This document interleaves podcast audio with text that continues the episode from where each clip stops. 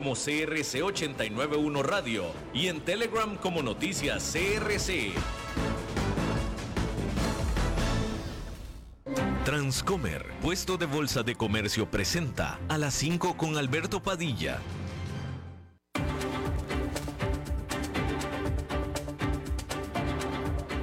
Inicia a las 5 con Alberto Padilla un programa diseñado con el objetivo de llevarte diariamente un tema de actualidad, acompañado siempre de reconocidos editorialistas, de lunes a viernes a las 5 de la tarde por CRC 89.1 Radio, a las 5 con Alberto Padilla. Hola, ¿qué tal? Saludos, bienvenidos a esta emisión de A las 5 con su servidor Alberto Padilla. Muchísimas gracias por estarnos acompañando.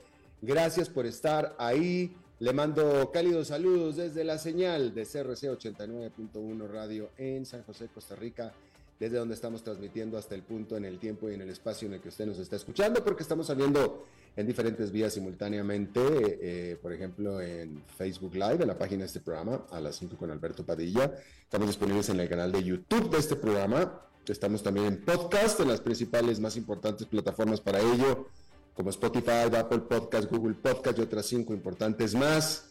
Aquí en Costa Rica, este programa que sale en vivo en este momento a las 5 de la tarde, se repite todos los días a las 10 de la noche aquí en CRC 89.1 Radio. Déjame comentarle también que solamente en vivo y solamente para el mercado de Costa Rica estamos también presentes en la televisión abierta en CRC TV, canales 49.1 y 19.1 Estamos también en cable en el canal 549 de Liberty, en el canal 54 de Plus TV y en el canal 63 de Cablevisión de Occidente, solamente en vivo, solamente para el mercado de Costa Rica. El resto del mundo habla hispana nos puede ver, seguir a la hora que usted quiera, en el lugar que usted quiera, a través del aparato móvil de su predilección. En esta ocasión me acompaña al otro lado de los cristales, tratando de controlar los, incontrolables, el señor Francisco León, don Pancho León, muchísimas gracias. Y la producción general de este programa, siempre poderosa, desde Colombia, a cargo del señor Mauricio Sandoval. Hay que iniciar informándole que Israel finalmente acordó el permitir que dos camiones tanque con diésel al día puedan ingresar a la franja de Gaza después de que las Naciones Unidas tuvieran que suspender las entregas de ayuda precisamente por la falta de eh, combustible que impedía la generación eléctrica y lo cual interrumpía simplemente cualquier tipo de actividad normal, incluyendo la entrega de ayuda humanitaria que en estos días es algo de actividad normal en esa zona. Hay que decir que el programa de alimentación eh, mundial de las Naciones Unidas también advirtió que hay todavía una inmediata posibilidad de hambruna en la franja de Gaza. Hasta este momento, la mayor parte de la, de la zona norte de Gaza aparentemente está bajo control de Israel y esto incluye al hospital gigante de Al-Shifa, que es el más grande centro médico de esa zona, y en la cual las fuerzas de defensa de Israel continúan todavía realizando sus operaciones militares. Dicen estas las fuerzas de defensa de Israel que encontraron un túnel de Hamas debajo de este edificio del hospital y que recuperaron algunas armas. También al mismo tiempo se recuperaron, se descubrieron los cuerpos de dos rehenes que habían sido tomados durante los ataques de Hamas a Israel el 7 de octubre. De esto no se tiene mayor información no han dado las autoridades la información de dónde los encontraron, en qué condiciones y más importante, cuándo se estima que hayan perecido, porque eso es importante. A este respecto, hay que decir que en este operativo que está haciendo las fuerzas de defensa de Israel sobre específicamente este hospital, las fuerzas de defensa de Israel liberaron fotografías de lo que ellos, las fuerzas de defensa de Israel, aseguran eh, son las entradas a túneles que usa Hamas y a los que, accede directamente debajo del hospital, del edificio del hospital. Las fuerzas, y esto hay que recalcarlo muy bien, hay que, hay que fijarse bien de dónde viene la fuente, la fuente, que son las fuerzas de defensa de Israel, quienes también aseguran que encontraron materiales de inteligencia, armamento y, como decíamos, los cuerpos de dos de los rehenes que habían sido secuestrados desde el 7 de octubre.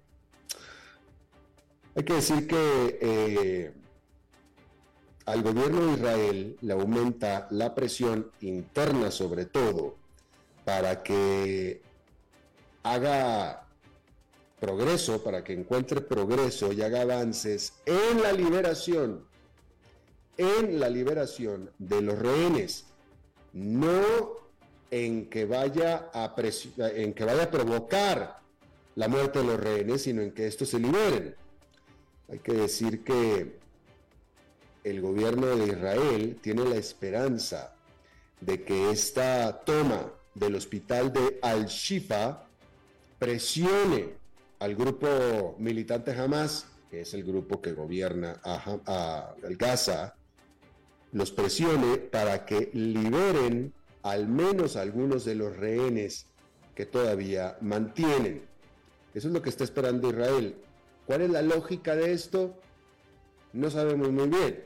Hay que decir que negociadores tanto de Qatar como de Egipto como de Estados Unidos, según los reportes, están tratando de realizar, de llegar a un acuerdo con, el, con Hamas para que este grupo libere a docenas.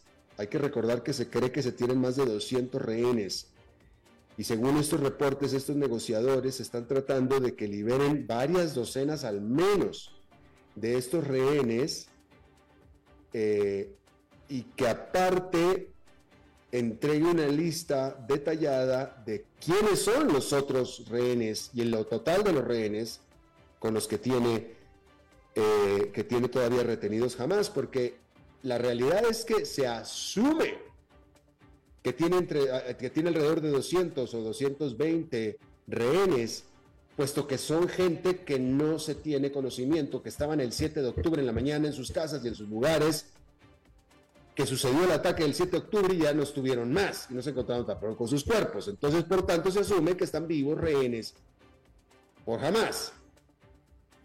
Pero como no se tiene seguridad y certeza, precisamente es la parte de la negociación que se está teniendo con Hamas, para poder al menos tener la certeza de que están vivos y los tiene Hamas. Eh, a cambio de esto, esta es la negociación que se está teniendo, Israel liberaría a algunos palestinos, sobre todo mujeres y niños que tiene en prisiones, y permitiría mucho más entrada de ayuda a Gaza.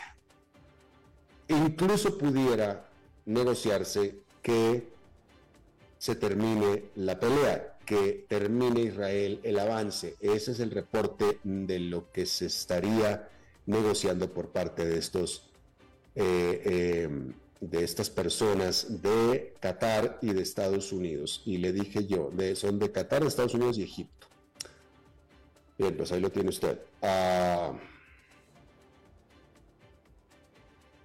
terrible la situación en esa zona. había algo que quería yo comentarle a este eh, eh, eh, asunto. Tenemos, hay, dos fuentes, hay dos maneras de conseguir la información con respecto a lo que está pasando dentro de Gaza.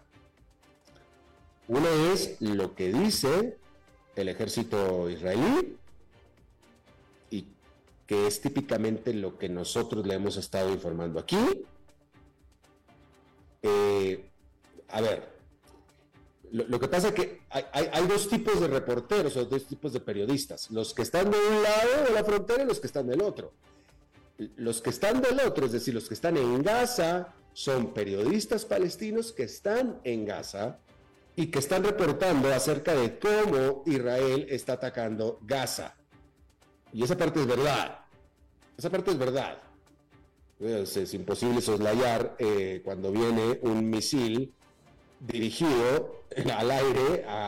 de hecho, ayer estaba escuchando, ayer escuché la cifra oficial de que en todo este conflicto, que lleva poco más de un mes, han muerto 37 periodistas, la gran mayoría de ellos periodistas palestinos en Gaza, víctimas de como cualquier otro elemento de la población civil de Gaza. Y esta es una cifra histórica en Gaza de la cantidad de periodistas que han muerto. ¿Ok? Del lado de Israel, de ese lado, mm, no ha muerto absolutamente nadie. ¿Verdad? entonces, están los periodistas del lado de Gaza, que son periodistas palestinos, que está bien, pero ellos están en la, en la parte donde está el conflicto. Y luego están los que están del otro lado, que son la gran mayoría, que dependen de la información que les da el ejército de Israel. Y ese es el punto al que yo quería llegar. Entonces, la verdadera verdad, vamos a decirlo así, tiene que estar en algún punto medio entre ambos, porque tampoco podemos confiar en que todo lo que están informando los israelíes sea verdad y tampoco lo que están reportando los periodistas palestinos en Palestina, en Gaza, que incluye la verdadera verdad de que les están cayendo misiles encima, incluyendo hasta que se mueren, es toda la verdad. Me explico, esa tampoco es toda la verdad. Esa es una verdad, es una verdad absoluta, pero no contiene los elementos eh, eh, eh, contextuales que se necesitan para entender todo este conflicto, ¿no? Pero, pero pues, es otro punto. La cosa, el punto es que para poder tener realmente una, una, una relato de todo, pues yo creo que la verdad está entre las dos partes, entre, entre, entre, en algún punto medio, entre lo que está contando el ejército de Israel y lo que realmente está sucediendo en la franja de Gaza. En fin, así es que, bueno, pues desde cualquier punto de vista, una situación muy, muy eh, difícil. hay que decir eh, eh, en otras noticias que Ucrania dijo que sus tropas establecieron ya puentes, han, construido puentes. Eh, a, ver, hay que decir que el frente de batalla de lo que ha conquistado Rusia dentro de Ucrania es hasta el, hasta el río Dnieper. El río Dnieper es un río que en gran medida parte eh, en dos lo que es la zona este de Ucrania. Los rusos cruzaron la frontera, invadieron Ucrania, avanzaron hasta el río Dnieper. De tal manera que actualmente la frontera entre Ucrania libre y la Ucrania ocupada es el río Dnieper.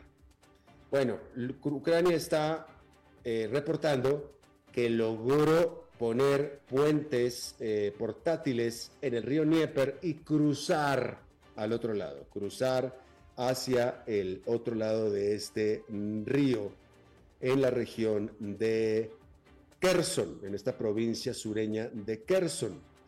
Y por supuesto que el haber cruzado, como están reportando los ucranianos, el haber cruzado este puente pues marca un avance y un progreso que hace tiempo que no habíamos eh, tenido la oportunidad de informar con respecto a la em, defensa y los esfuerzos que han estado haciendo los ucranianos por recuperar lo que los eh, rusos les han invadido. Eh, ya, ya, ya llevamos meses en que no se han reportado avances de este tipo. ¿Sí?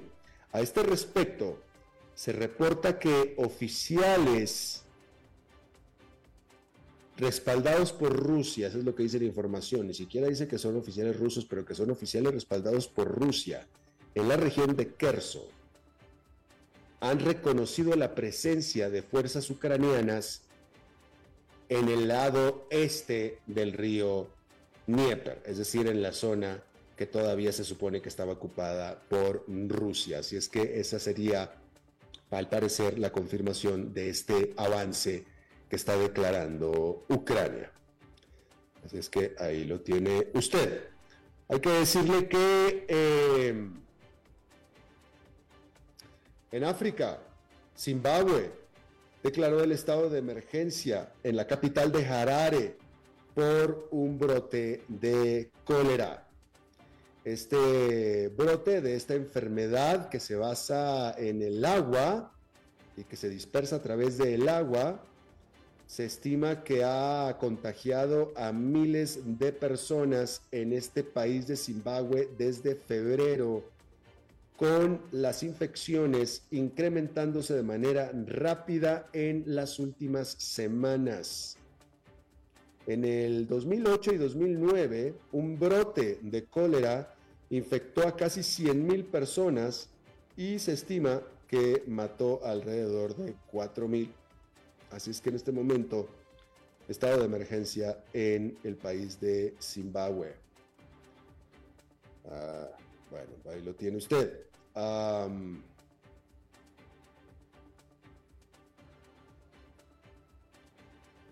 hay que informarle que el cofundador de OpenAI, Sam Altman, fue sacado de su posición como jefe de esta empresa que es respaldada por Microsoft, que fue la que lanzó el famosísimo ChatGPT. En una declaración emitida por OpenAI o AI, OpenAI, la firma, esta empresa, específicamente el consejo de esta empresa dijo que había concluido que no era eh, este señor Altman, este señor Altman, que es el cofundador de OpenIA, no había sido consistente con sus comunicaciones y que había perdido confianza el consejo de la empresa en él. Así, el que había sido el jefe de tecnología de OpenAI será quien dirigirá la compañía en una, de una forma interina. En esto que es una, eh, pues eh, vaya, impresionante porque eh, estamos hablando aquí de ChatGPT, estamos hablando de el puntero en la inteligencia artificial, quien ha hecho que inteligencia artificial y específicamente ChatGPT haya sido literalmente trending topic en este 2023, había sido nada menos que eh, OpenAI, esta empresa que creó el ChatGPT. Y este señor Sam Altman fue quien creó a OpenAI en este conflicto que evidentemente tuvo él con su mesa de consejo o con su eh, eh, directorio ejecutivo, que lo corrieron, lo corrieron de ahí, en una decisión que definitivamente tuvo que haber sido respaldada por Microsoft, porque Microsoft está siendo respaldada por eh, OpenAI como accionista principal. Entonces, bueno, quien emite el comunicado es la mesa del consejo de OpenAI. Probablemente sea algo que sea que haya sido orquestado, instrumentado desde Microsoft, pero definitivamente es una noticia bastante notable al respecto de esta empresa y de este líder que de nuevo había sido responsable de poner a ChatGPT y a inteligencia artificial como trending topic en todo el 2023. Bien, Amazon anunció que despedirá a cientos de sus empleados que trabajan específicamente en la división de su asistente a voz Alexa. de acuerdo a un comunicado emitido por un vicepresidente de Amazon de nombre Daniel Rush, este gigante del comercio electrónico, eh, está realizando estos recortes de personal como parte de un cambio hacia el uso de una inteligencia artificial, hacia el uso más, hacia más uso de inteligencia artificial generativa que le llaman ellos. Eh, eh, no son muy específicos, pero hemos de suponer que a lo que se refieren es que estos puestos de trabajo están siendo suplantados o ocupados por inteligencia artificial generativa. Esa es la inferencia de este comunicado. Está diciendo que está despidiendo a cientos de empleados mientras la empresa hace más uso de inteligencia artificial generativa. Es decir, la computadora está sustituyendo a estos empleados. La tecnología, pues, que no es un fenómeno ni reciente ni exclusivo de Amazon. Quiere decir que esta empresa ha estado recortando puestos de trabajo ya durante meses y hasta ahora, en el último año, han sido despedidos al menos 27 mil personas en Amazon. Bueno, hay que decir que una de las, eh,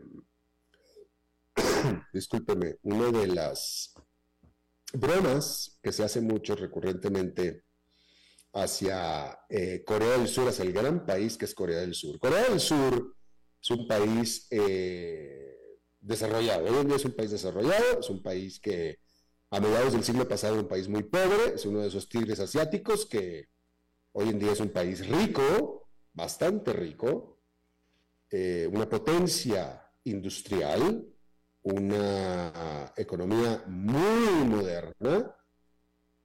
Y si usted ha ido a Corea del Sur, usted sabe mucho mejor de lo que yo estoy hablando, porque yo no he ido a Corea del Sur, pero sin embargo, la transformación de Corea del Sur ha sido, eh, eh, vaya, punto menos a la transformación misma que sufrió Japón, ¿no? de ser un país tremendamente pobre, específicamente Corea del Sur. Yo estaba hablando de Japón después de la Segunda Guerra Mundial, pero Corea del Sur eh, jamás tuvo el poderío que tuvo Japón, que alguna vez sí lo tuvo.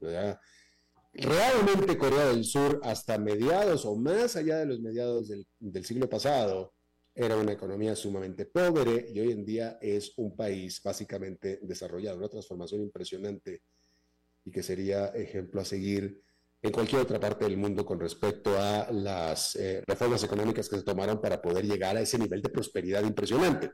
Bien, ahí tenemos eso.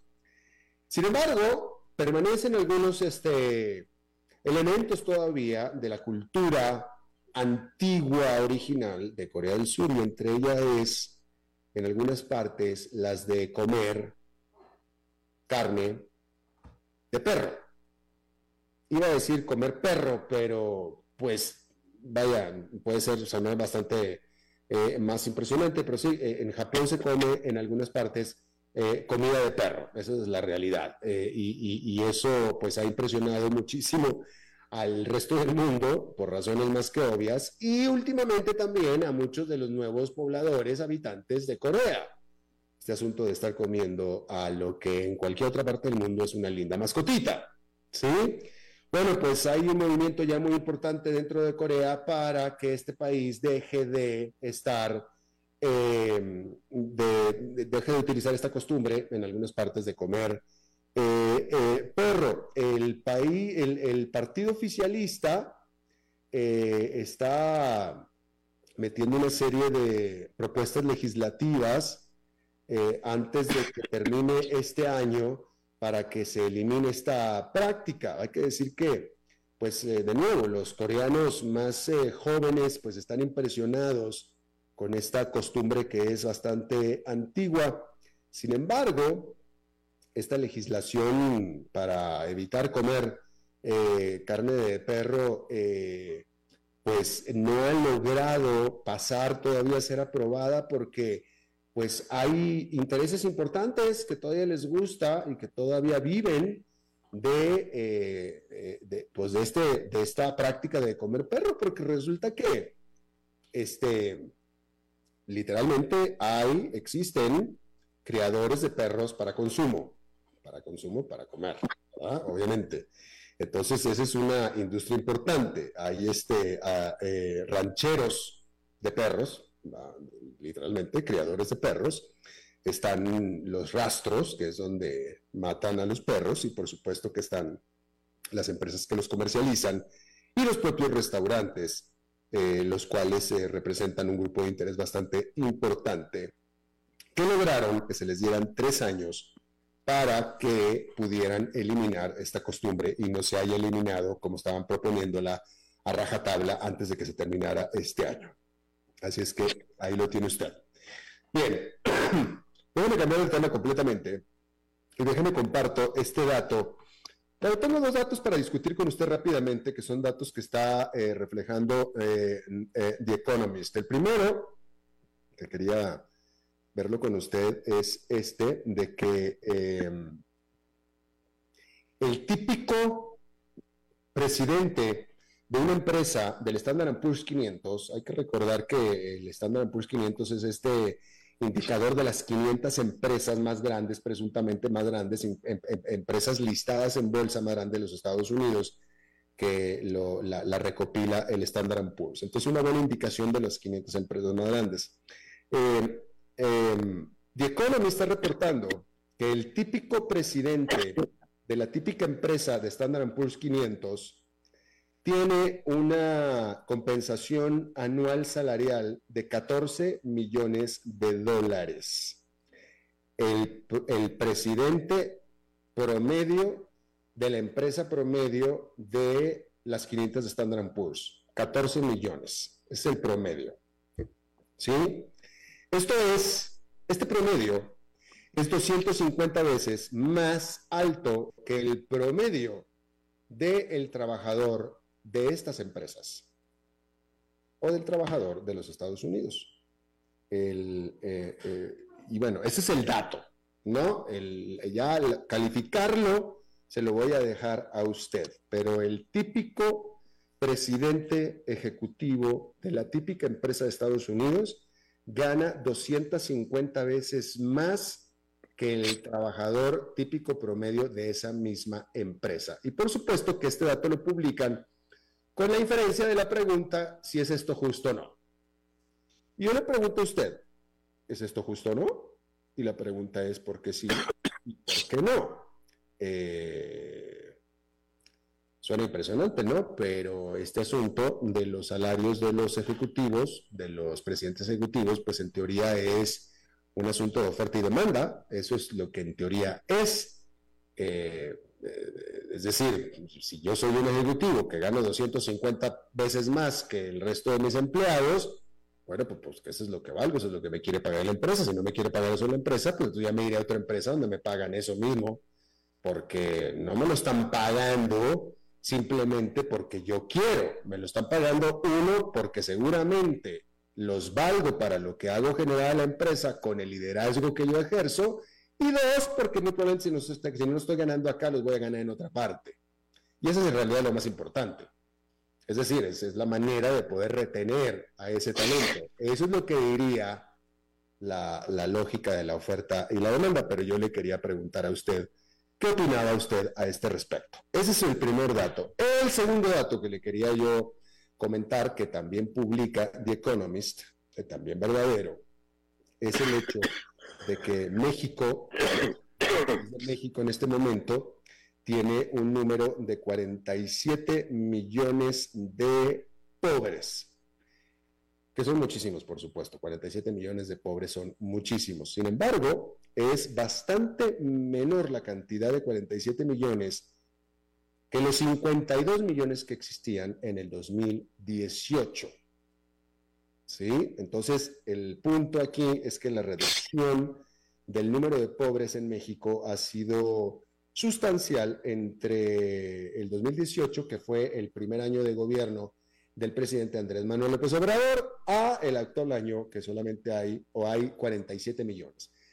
eh, de nuevo, 47 son muchísimo, millones de pobres, pero son menos que los 52. Ahora la pregunta es, bueno, primero que nada, que qué buen dato, qué bueno que la reducción de la pobreza se está dando en México, pero ¿qué es lo que está generando la reducción de la pobreza en México? Eh, uno pensaría inmediatamente que la reducción de la pobreza en una economía es función directa de crecimiento económico, ¿no? De inversión, ¿no?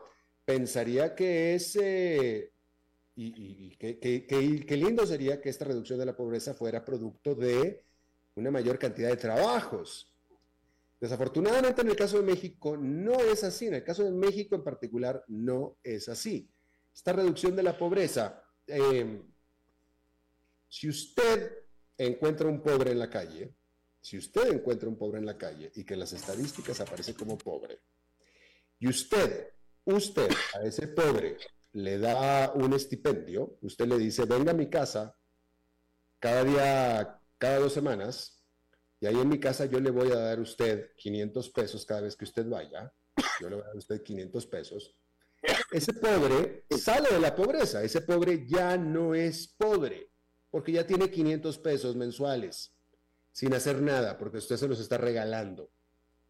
Entonces, para el pobre eso está muy bien. Usted le está regalando dinero. Qué bueno, una bendición para usted y para él. Perfecto. Ya lo sacó de la pobreza. Multiplique usted ese factor y entonces tenemos varios, varios millones así.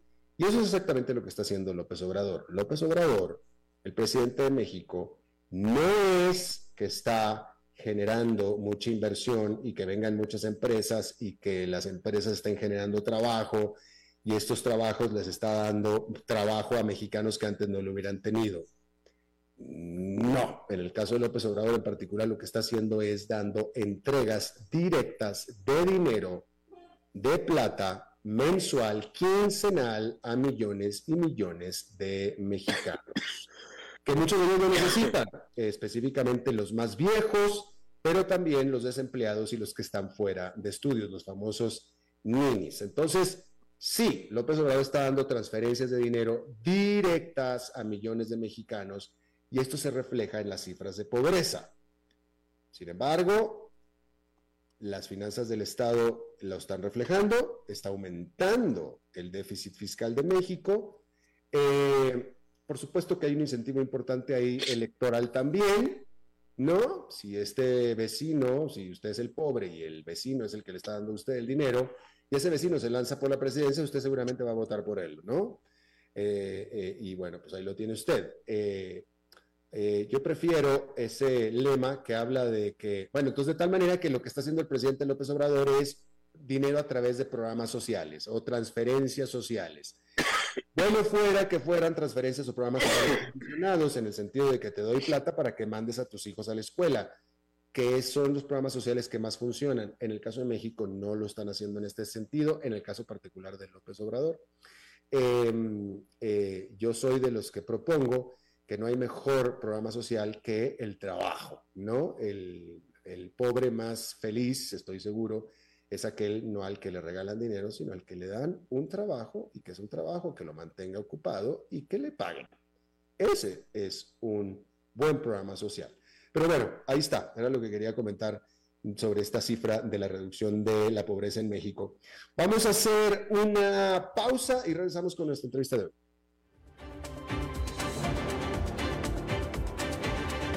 5 con Alberto Padilla por CRC 89.1 Radio. Ok, ya te has reído con nosotros, has aprendido con nosotros y nos hemos conocido más, pero es hora de ponernos serios. El mejor momento para invertir fue hace 10 años y el segundo mejor momento para hacerlo es hoy. Entra a transcomer.com, convertite en un inversionista y transforma tu destino. Transcomer, puesto de bolsa de comercio. Construyamos juntos su futuro. Somos expertos en eso.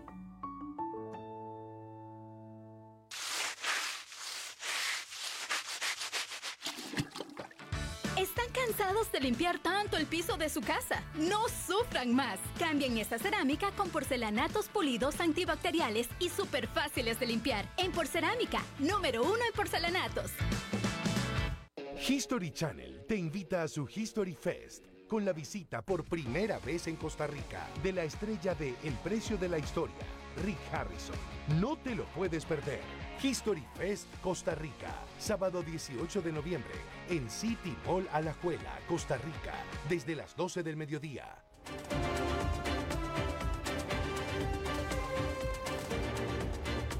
Seguimos escuchando a las 5 con Alberto Padilla.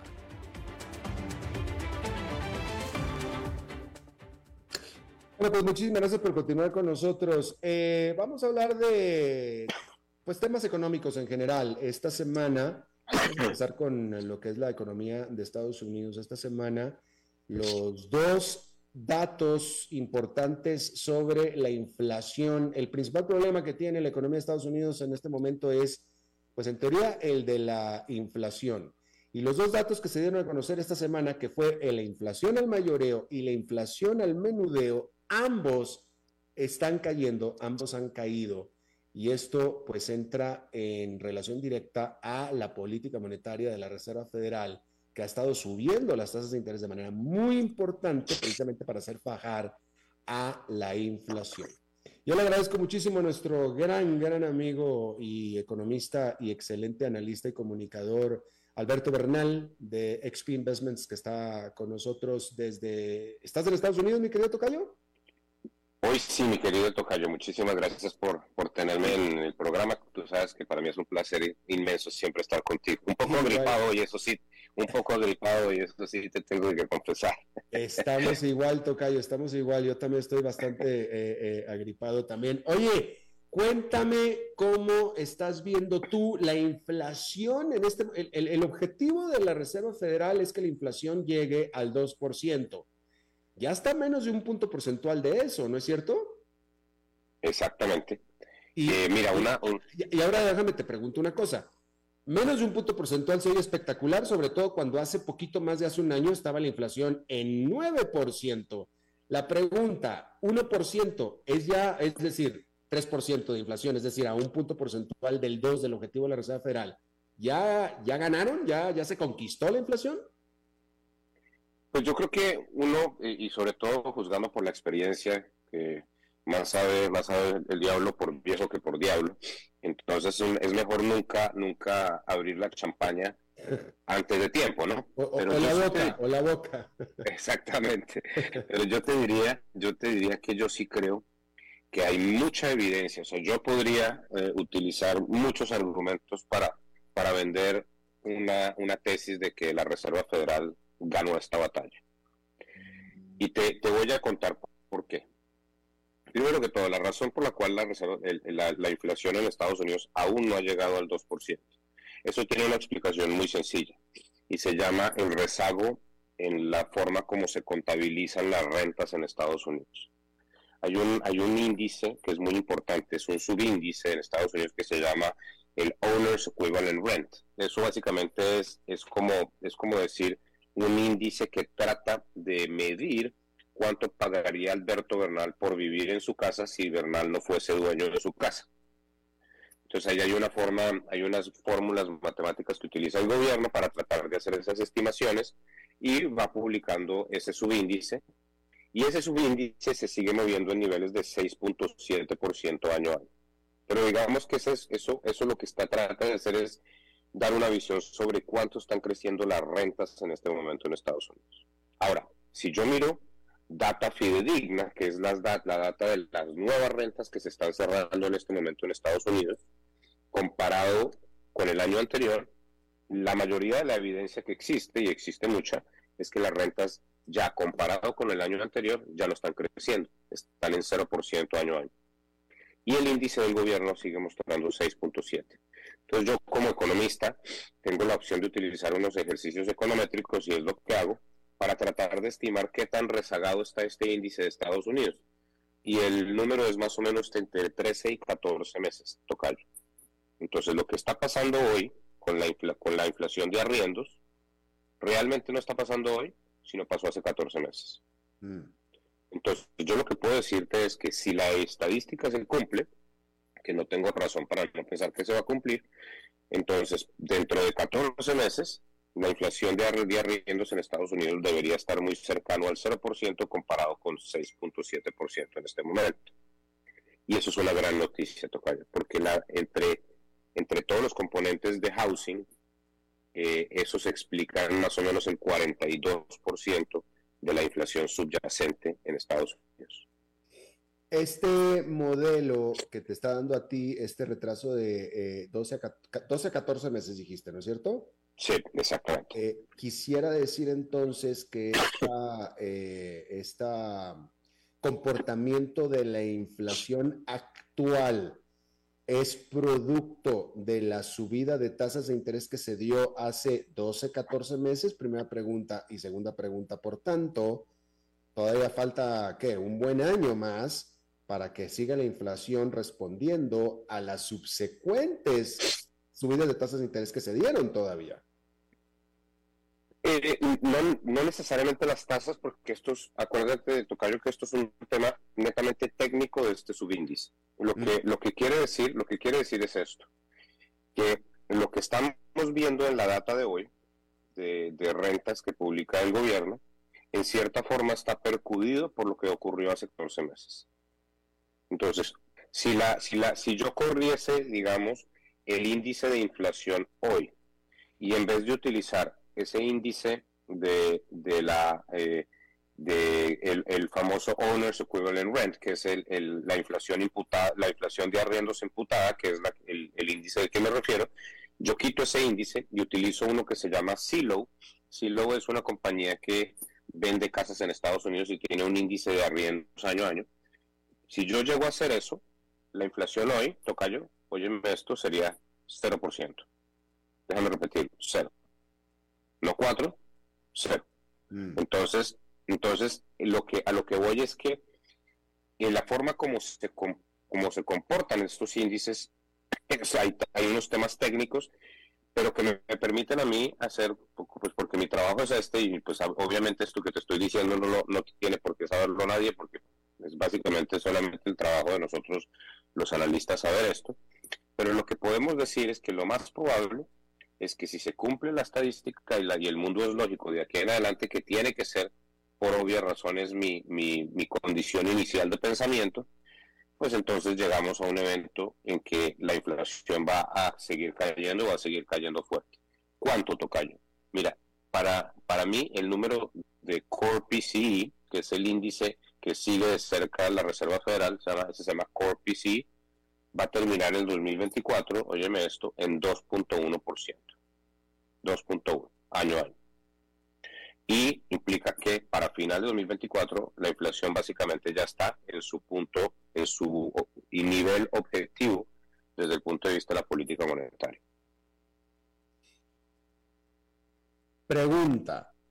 La Reserva Federal estuvo subiendo las tasas de interés para bajar la inflación, pero el método para bajar la inflación mediante una alza de las tasas de interés es bajar la actividad económica, bajar el ritmo de la, de la economía. Entonces, eh, eh, lo que la Reserva Federal estaba haciendo era desacelerar a la economía para que esta desaceleración afectara a la inflación. La economía ha estado desacelerándose también. Me da la impresión de que la, inflación ha caído más rápidamente que lo que, la economía se ha desacelerado, pero te pregunto, este nivel hasta el 2% va a traer consigo una fuerte desaceleración de la economía? Yo creo que yo creo que el 2024 sí va a ser un año de desaceleración de la economía de Estados Unidos, sin duda alguna. Y, pienso que eso va a pasar, Tocayo, por, por una razón muy sencilla. Porque realmente el incremento de tasas de interés ha sido brutal. Déjame darte un ejemplo. Déjame darte un ejemplo. Eh, antes de la pandemia, una persona que quisiese comprar una casa en Estados Unidos, muy seguramente recibía una hipoteca a 30 años, una tasa de más o menos 3.25 o 3.5 más o menos, en términos nominales, no tasa real, sino tasa nominal. Eso es lo que hubiese recibido al inicio de la pandemia. En este momento, si tú quieres comprar una casa en Estados Unidos, Tocayo, no te prestan por menos de 8% a 30 años. Una tasa muy alta. Eh, bueno, quizás en algunas personas les prestarán a 7,5%, pero entre 7,5% y 8%. ¿Y qué quiere decir eso? Que en términos del pago mensual de la hipoteca, se multiplicó en casi tres veces. Un, un ejemplo muy específico. Eh, una casa, eh, para comprar una casa eh, promedio en Estados Unidos antes de la pandemia, el pago mensual de la hipoteca era más o menos de mil dólares mensual. En este momento está cercano a 2.900. Entonces es muy difícil, muy difícil para las familias comprar una casa. Y cuando el, cuando el sector inmobiliario sufre porque está muy caro todo, pues eso tiende a tener un efecto regadera en el resto de la economía, porque pues mucho del gasto de las familias tiene que ver con la casa. O, digo, por ejemplo, cuando tú te cambias de casa, pues gastas cosas, compras nuevos electrodomésticos, compras nuevos tapetes, nuevas cortinas, etcétera. Y todos, todos esos gastos creo yo que se van a disminuir. Y la otra cosa es que pues ya la gente en Estados Unidos se compró la mayoría de los, de los productos, o sea, electrónicos, computadores, televisores, etcétera, durante la pandemia porque tenía muchos ahorros y la verdad no tenía nada que hacer, pues cuando está encerrado y no tiene mucho que hacer, pues se pone a comprar en Amazon, pero eso ya también pasó. Y entonces lo que pasó, la, la economía se reabrió, la gente comenzó a, viajar nuevamente porque quería aprovechar la vida. Eh, y, y el pues después del susto de la pandemia, pero yo creo que ya estamos volviendo a la normalidad, ya las empresas poco a poco comienzan a traer de vuelta a su gente, ya no se puede trabajar pues desde, por ejemplo, si trabajas en Nueva York y vives en Tulum, ya quizás esto se ponga más difícil. Em, esas cosas van a comenzar a cambiar paulatinamente y todo eso creo yo que va a implicar menos gasto en experiencias, que es menos gastos en viajes, menos gastos en vacaciones, etcétera, etcétera, porque la vida eventualmente tiene que volver a la normalidad. En tu respuesta me parece como que clarísimo que tú no estás pensando en una fuerte desaceleración y mucho menos en una recesión económica, Tocayo. Yo, pienso que viene una desaceleración y viene una recesión desde el punto de vista técnico como, como, lo, como la economía denomina una recesión. Eh, porque lo que sí creo que va a pasar es que vamos a tener dos trimestres seguidos de crecimiento negativo en algún momento del 2024. Eso creo que lo vamos a ver. Ahora, lo que pasa es que va a ser una recesión muy leve, tocar porque como no hay mucho que arreglar, o sea, no estamos en esta situación porque, porque haya, eh, estemos en, o sea, estamos en esta situación porque eh, el mundo le dio mucho estímulo a los consumidores durante la pandemia. Estamos en esa situación por eso. Pero no necesariamente porque necesitamos corregir algo estructural dentro de la economía. Lo que necesitamos es crecer menos un rato para que se vuelvan a normalizar los equilibrios. Entonces, eso es consistente con menor crecimiento y quizás con una recesión técnica leve, pero no, definitivamente no una recesión como la del 2008 o como la del 2001 o como la del COVID, porque no hay razón para que las familias de un momento a otro dejen de gastar. Las familias están gastando menos porque todo está muy caro, pero nadie, digamos, muy poca gente en Estados Unidos está sintiendo en este momento que su trabajo está en riesgo, porque la economía sigue bastante bollante. Entonces, si tú tienes la economía bollante, pues entonces no, no tienes razón para eh, digamos, tú como, como, como, como persona que convive con la economía, no sientes que haya un riesgo inminente para que tú vayas a tener trabajo y por lo tanto la posibilidad de todas las cuentas que tienes en, tu familia. O sea, cuando la gente comienza a sentir que la empresa está en, problemas, ahí, ahí sí comienza a disminuir muy fuertemente el gasto y se vienen recesiones duras. Pero eso ocurre cuando la empresa, cuando la gente que trabaja en la empresa XYZ se da cuenta que esa empresa no está vendiendo. Y eso no está pasando. Ya. Em, ¿Tú crees que ya la Reserva Federal terminó por completo con su racha alcista de tasas de interés? Sin duda alguna. Yo creo que la Reserva Federal ya terminó. Ya. Y la verdad, vengo, vengo diciéndolo ya un par de meses, Tocayo, eh, me equivoqué la última. Yo, si yo hubiese sido Jerome Powell, yo no hubiera subido las tasas de interés en julio, pero bueno, eso es lo que hubiera hecho yo pero yo creo que ya, ya estamos en el final del incremento de tasas eh, y creo que lo que se viene no es, no es una situación donde se mantengan las tasas a este nivel durante todo el 2024, como piensan algunos, sino yo pienso que la Reserva Federal va a comenzar a disminuir eh, tasas de interés en mayo del 2024. Antes de, de medio mes. Exactamente. mayo del 2024. ¿Y estás viendo un cuartito de punto porcentual o crees que pudiera ser hasta más agresivo? No, cuarto de punto porcentual. Cuarto punto porcentual. ¿Y qué? ¿Se iría cuarto por cuarto, literalmente? Eh, yo, yo creo que sería cuarto por cuarto. Eh, y sí, yo creo que, porque la verdad, como te digo, ellos van a tener, yo creo que van a tener la capacidad de trabajar, de, de, manejar la política económica eh, piano piano. O sea, pues, creo que en esta situación vamos a tener, ellos van a tener esa suerte, ¿no? Bueno, pues ojalá y que así sea, mi querido Tocayo. Ahora déjame te pregunto, ¿por qué Europa, particularmente Alemania, no está pudiendo combatir la inflación sin recesión económica? Yo creo que yo creo que en el caso de Alemania, el caso de Alemania es un poco más específico porque Alemania sigue siendo una economía extremadamente industrial. Y, y Tocayo, realmente a Alemania sí le pegó mucho más duro todo lo que está ocurriendo, todo lo que ocurrió entre Ucrania y Rusia, por mm. ejemplo. Em, por hoy, por obvias razones, pues porque la industria es, necesita más energía. Entonces, pues digamos, una economía como la Estados Unidos que tiene mucho más componente tecnológico o, de, o de consultoría o de banca, etcétera, versus eh, industrial, pues, pues, sí, más servicios necesita necesita menos energía.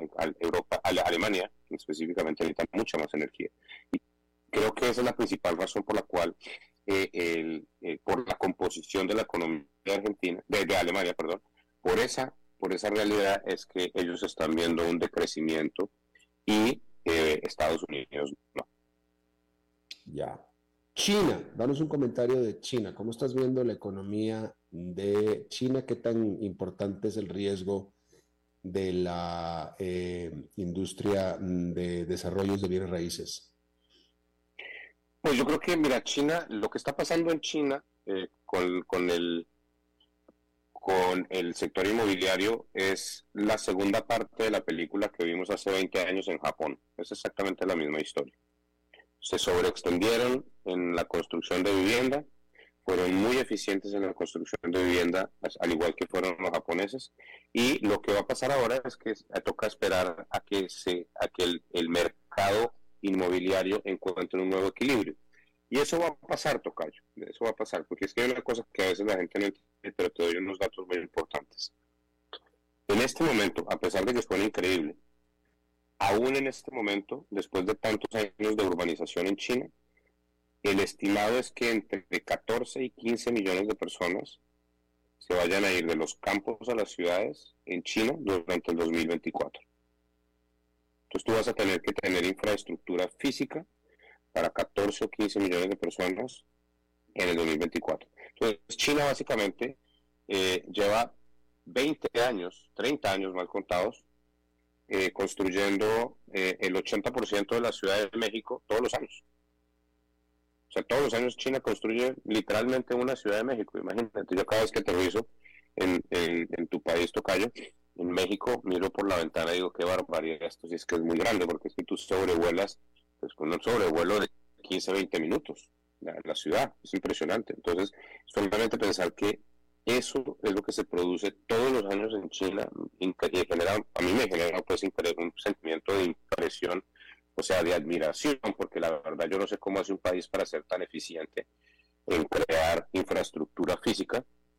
Y pues porque por lo menos en el caso de nuestros países, en Colombia y en, Costa Rica, en México, en Brasil, etcétera, pues claramente, Tocayo, no somos tan hábiles en el proceso de generar infraestructura. Interesante, bueno, ese es un buen punto el que estás haciendo, mi querido eh, Tocayo Alberto Bernal economista y analista de XP eh, Investments desde Miami. Te agradezco muchísimo, como siempre, tu muy buena disposición a charlar con nosotros, mi querido Tocayo. Ni más faltaba a ti por la invitación. Tú sabes que es un placer inmenso siempre estar en tu programa. Y feliz Día de Acción de Gracias aquí la próxima semana. Entonces, eh, vamos a ver si descansamos un ratico. Y así es, igualmente para ti y para todos los que celebran el Día de Acción de Gracias, que es una celebración muy linda, se debería de, de, de, la deberíamos adoptar más los latinoamericanos en América Latina. Es, es mi celebración favorita, mi estimado, porque es una celebración que realmente no tiene ningún color ni nada, sino simplemente un día para dar gracias. Cierto, cierto, muy interesante porque en Estados Unidos, eh, primero que nada, todos los inmigrantes de Estados Unidos, los latinos, todos los latinos, no importa de qué país de América Latina que va a Estados Unidos, adopta el Thanksgiving y el Thanksgiving es la única celebración en Estados Unidos que es celebrada absolutamente por todos. La Navidad, mucha, mucha gente en Estados Unidos no celebra la Navidad. Mucha gente no celebra el fin de año tampoco, pero el Thanksgiving lo adoptan absolutamente todos. Exactamente. Bueno, pues eh, Happy Turkey. Muchas, muchísimas gracias, Un abrazo para todos. Bien, eso es todo lo que tenemos por esta emisión de A las 5 con su servidor Alberto Padilla. Muchísimas gracias por habernos acompañado. Espero que termine este día en buena nota, en buen tono, que tenga muy buen fin de semana y nos estamos reencontrando en la próxima. Que la pasen muy bien.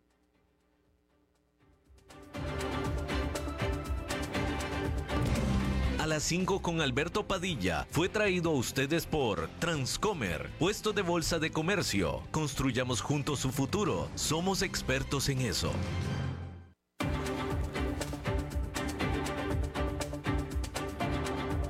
Concluye a las 5 con Alberto Padilla un programa diseñado con el objetivo de llevarte diariamente un tema de actualidad, acompañado siempre de reconocidos editorialistas, de lunes a viernes a las 5 de la tarde por CRC 89.1 Radio, a las 5 con Alberto Padilla.